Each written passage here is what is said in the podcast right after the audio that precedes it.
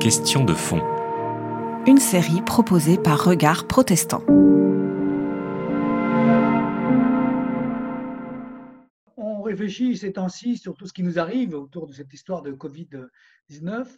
Et euh, en préparant cette rencontre, on se disait qu'aujourd'hui, la, la, manière générale de, dans le monde contemporain de recevoir un truc pareil, c'est scandaliser. Quoi. C'est, c'est un scandale aujourd'hui qu'on soit soumis à un tel malheur.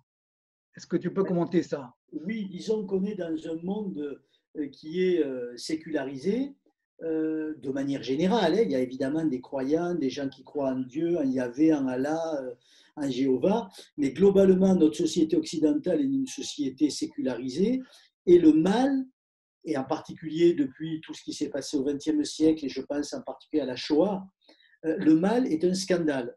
Euh, au sens littéral du terme, c'est-à-dire, euh, je rappelle que scandalon, c'est la pierre qui fait trébucher.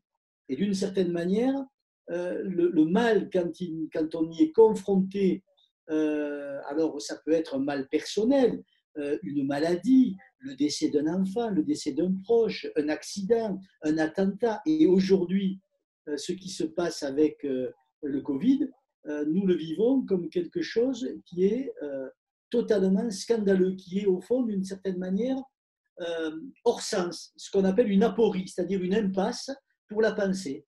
Euh, le mal est un non-sens, euh, un hors-sens, une, fracture, si j'ose dire, une fracture de la signification. On ne trouve pas de sens. Voilà.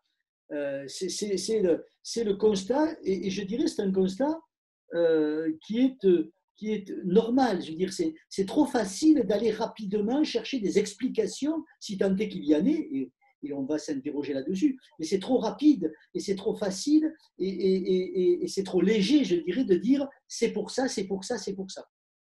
Pourtant, on est quand même toujours un peu là-dedans, comme euh, dans l'époque de, de Job on trouve des raisons. Aujourd'hui, ce n'est pas des raisons de péché, que le peuple s'est révolté, mais on trouve des liens avec l'écologie, avec euh, la façon de vivre, la consommation, etc on trouve toujours des causes, des responsables. Oui, inévitablement, on va, on va faire fonctionner une sorte de culpabilisation. Ouais. c'est clair. Alors, ça ne va, ça va pas s'appeler culpabilisation, mais on va essayer de trouver des raisons qui justifieraient ce qui s'est passé. Or, si on prend l'exemple du, du, Covid, euh, objectivement, il n'y a aucun lien, quel qu'il soit, avec des histoires de pollution, des histoires de culpabilité. Ce Covid, il, il, il, arrive, alors après on peut, on peut trouver des, des, des, des, des raisons euh, secondes qui expliquent la mondialisation, le fait qu'il circule plus rapidement que ce qu'aurait circulé la peste auparavant. Mais d'une certaine manière, ce virus, il nous a demandé aucun compte, il ne nous a donné aucune raison, il est là et on fait avec. D'accord. Alors, ça repose quand même le sens autour de la, question de la souffrance. Oui. Euh, je parlais de, de Job à l'instant, là on dit toujours cette question, est-ce que cette souffrance a un sens? Et comment on peut, appréhender ça, cette question de la souffrance? Alors effectivement, euh, tu as fait allusion à Job et, c'est intéressant de voir que, en tout cas pour ce qui est de la tradition judéo-chrétienne, je ne sais pas dans les autres traditions, euh, sans doute le bouddhisme ou, d'autres traditions ont, leurs textes qui, abordent cette question, mais dans la tradition judéo-chrétienne, le premier euh, à, être confronté, à aborder la question du mal, c'est le livre de Job, qui est euh, un magnifique livre qui ne cesse d'interroger philosophes et théologiens. Et on peut dire au fond que le livre de Job, donc on est là, alors je sais pas, en 5 ou 600 avant Jésus-Christ, donc il y, a, il y, a, plus de 2500 ans, hein, eh bien le livre de Job, si on le lit attentivement, on s'aperçoit que c'est le premier, c'est sans doute un des premiers ouvrages à déconstruire, je dis bien déconstruire le sens de la souffrance. Déconstruire, ça ne veut pas dire nier, détruire, etc. Mais ça veut dire interroger ce qui se joue euh, dans l'expérience du mal et de la souffrance. Hein. Et il le fait euh, de, je dirais, dans, une sorte de scénario. C'est un scénario, le livre de Job. Hein.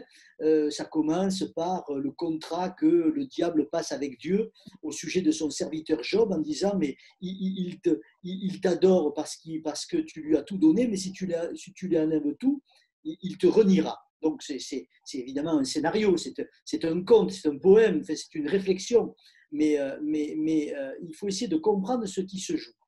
Et je dirais la première étape qui se joue pour Job, c'est au fond, Job, dans, toute la première partie du, du livre, s'attaque en quelque sorte à la théologie de la rétribution qui est présente dans la tradition religieuse euh, qui est celle du judaïsme, mais qui va se retrouver de toute manière présente dans toutes les traditions religieuses, chrétiennes, musulmanes, juives. Euh, on la trouve dans l'Ancien Testament, on la trouve dans le Nouveau Testament, on la trouve dans le Coran, pour nous en limiter, pour me limiter aux, aux trois grandes religions monothéistes, et je ne m'interroge pas sur les autres traditions parce que je ne les connais pas, mais je soupçonne qu'il doit bien y avoir au fond une logique de la rétribution. Et au fond, Job commence par s'élever euh, contre ce système euh, de la rétribution, un système qui est assez simple. Le système de la rétribution consiste à dire, si tu te conduis justement, tu seras récompensé, et si tu te conduis de façon injuste, tu seras puni. Or, l'expérience que fait Job, c'est que ça ne marche pas. Lui est juste. Hein. et donc, ce malheur qui lui tombe dessus, euh, est totalement injustifié. Hein. Donc il y, a, chez Job quelque chose, alors évidemment, hein, quelqu'un pourrait dire oui, mais il n'y a pas de juste, euh, Job se prend pour un juste et il n'est pas. Ce n'est pas la question. La question, c'est que de manière générale, Job souligne quelque chose dont nous faisons tous l'expérience, c'est qu'il arrive que des crapules euh, prospèrent et que des gens honnêtes en tout cas socialement honnêtes, hein, je ne rentre pas dans leur vie intérieure, mais, disons des gens qui, qui, sont honnêtes dans leur vie de tous les jours, euh, subissent l'injustice, la misère et la mort. Donc c'est une expérience que chacun, chacune de nous a pu faire, soit pour lui-même, soit en constatant euh, ce qui se passe dans ce monde. Je parlais, euh, je vais prendre un exemple un peu, un peu énorme, mais je parlais au début de cet entretien de la Shoah.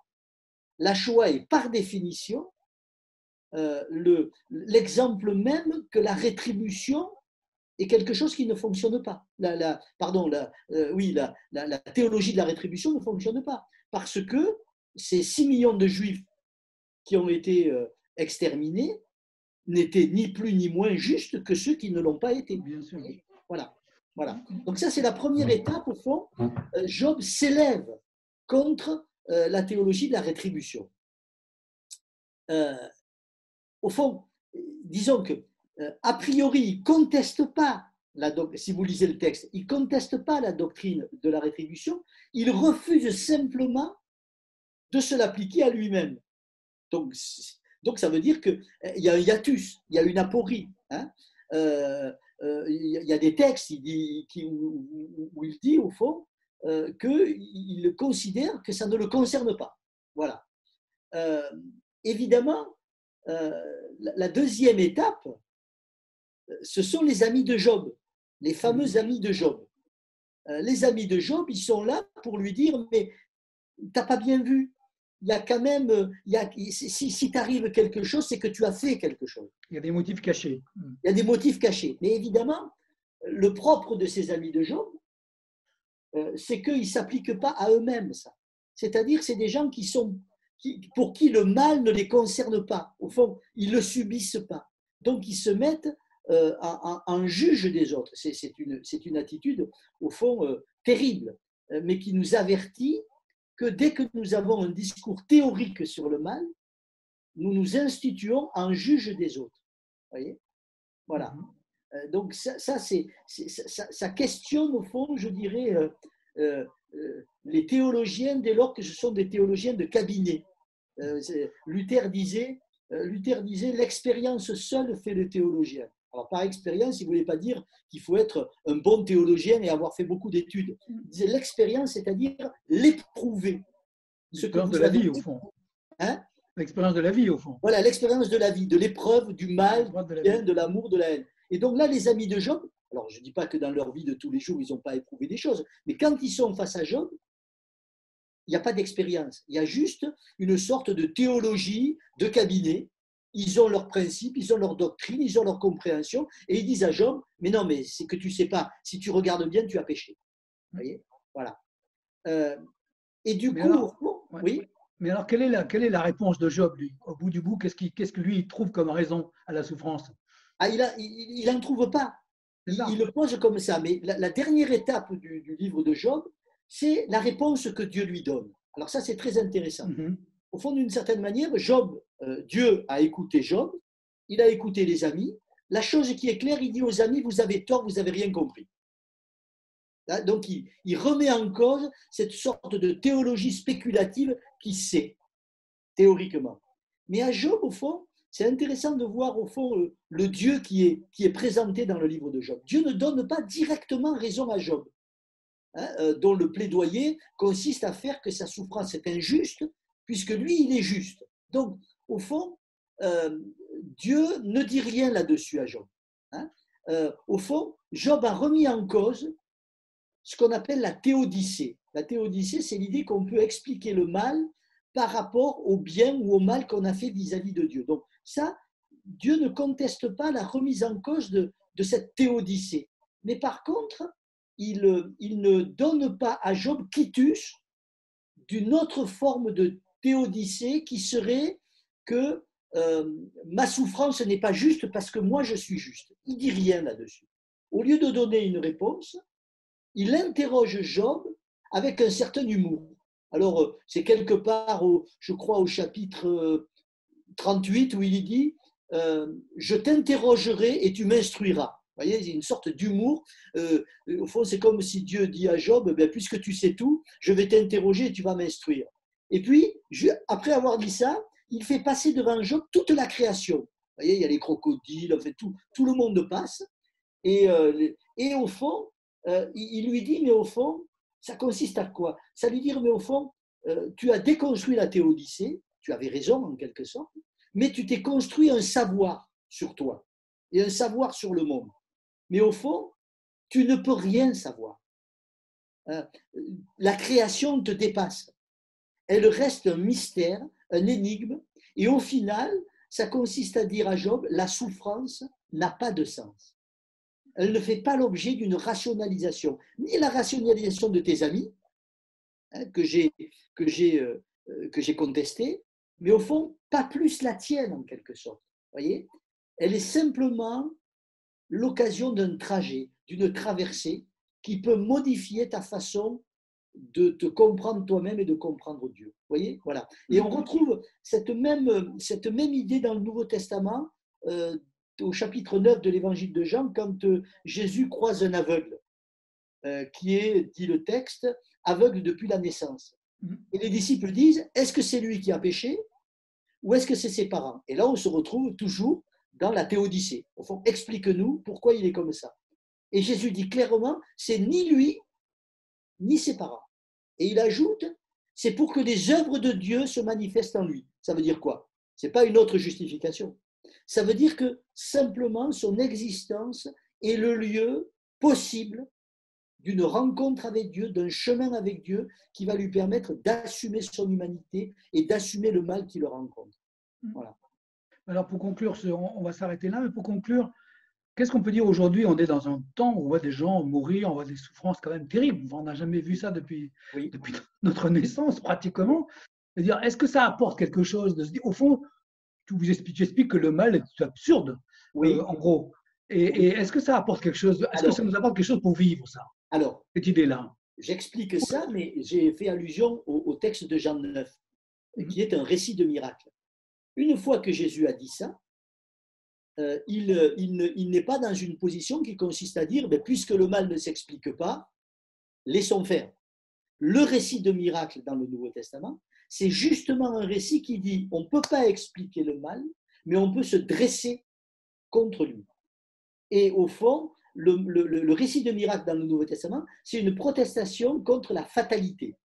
Il ne s'agit pas d'expliquer, il ne s'agit pas d'éradiquer, on ne peut pas l'éradiquer. Ni de justifier, encore moins de justifier. Et encore moins de justifier. Mais par contre, on peut se dresser et dire, au fond, l'humain, on peut l'aider, on peut l'aider à l'affronter, on peut l'aider à, se battre contre lui et c'est ce qui se passe avec le, coronavirus, par exemple. On ne peut pas expliquer pourquoi. Par contre, avec le personnel soignant, avec les gens qui continuent à travailler et avec nous qui, euh, nous, restons confinés pour éviter qu'il se propage, nous luttons contre. Il ne s'agit pas d'expliquer, il ne s'agit pas de justifier, il s'agit de se dresser. Voilà. C'était Question de fond. Une série de regards protestants.